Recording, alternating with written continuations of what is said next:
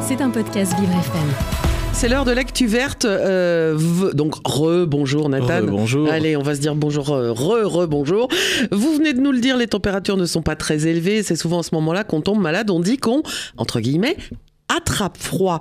Mais est-ce que c'est vraiment possible d'attraper froid? Alors en effet, Dominique, couvre-toi bien, tu vas attraper froid, c'est une phrase qu'on a très souvent entendue ou même prononcée. Et effectivement, rien de tel que l'hiver pour choper un bon rhume ou une bonne grippe. Mais est-ce que c'est vraiment le froid qui en est responsable? Eh bien, pas vraiment. Si on est touché par ces maladies, c'est bien parce qu'un virus ou une bactérie nous a touchés. Mais c'est un peu quand même à cause du froid parce qu'il va favoriser ces virus et ces bactéries. Alors, expliquez-nous comment ça se fait.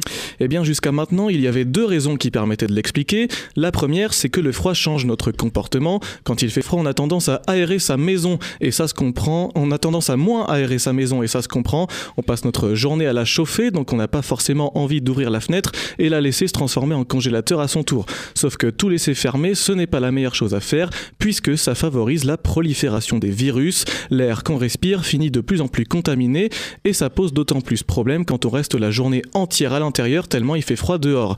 Et puis euh, l'autre raison qui permettait d'expliquer que le froid favorise les maladies, c'est tout simplement que les virus et les bactéries résistent mieux au froid qu'à la chaleur. Je cite Océane Sorel, docteur en virologie, le froid conserve les virus, notamment celui responsable de la grippe. Ah, mais moi, je sais que j'aère, mais tous les jours, tous les jours, tous les jours, j'ouvre. euh, tous les matins, d'abord, euh, à 4h30, j'ouvre la fenêtre de ma chambre, au désespoir de mes chats. mais c'est pas grave. Bon, donc en soi, ce n'est pas à notre système immunitaire qu'on doit toutes ces infections hivernales. Eh bien, c'est ce qu'on pensait jusqu'à il y a un peu plus d'un an, mais en fait, si, il est en partie responsable lui aussi, selon une étude publiée en décembre 2022 par des médecins de l'université de Boston, lorsque la température du nez, qui habituellement se trouve aux alentours de 37 degrés, descend à 32 degrés, les parois nasales sont affaiblies. Et quelle est l'une des premières portes d'entrée pour les virus et les bactéries? Tiens donc, les parois nasales. Yannick Simonin, professeur en virologie à l'université de Montpellier, explique que ces parois, je cite, libèrent moins d'anticorps et cela limite leur capacité de défense. Mais ils sortent d'où ces anticorps? Alors euh, Clotilde Théry, directrice de recherche à l'INSERM, l'Institut national de la santé et de la recherche médicale, explique, je cite, toutes les cellules humaines sécrètent de minuscules billes, guère plus grosses que les virus. C'est ce qu'on appelle des vésicules extracellulaires, des vésicules qui n'ont pas toutes la même fonction, mais certaines d'entre elles attaquent les bactéries, ce qui empêche leur prolifération, et d'autres leurrent les virus, ils, sont, ils se font euh, éponger avant d'avoir pu se lier aux cellules nasales. Lors des recherches, des volontaires en bonne santé ont été exposés à de l'air à température ambiante, puis à une température de 4,4 degrés pendant 15 minutes, et ces 15 minutes ont suffi à faire chuter la température à l'intérieur du nez de 5 degrés. Les chercheurs ont ensuite appliqué cette chute de température à des échantillons de tissu nasal in vitro.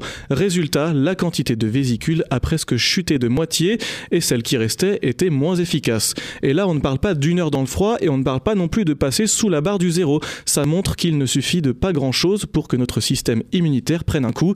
C'est pour ça qu'il faut vraiment secourir un maximum le nez.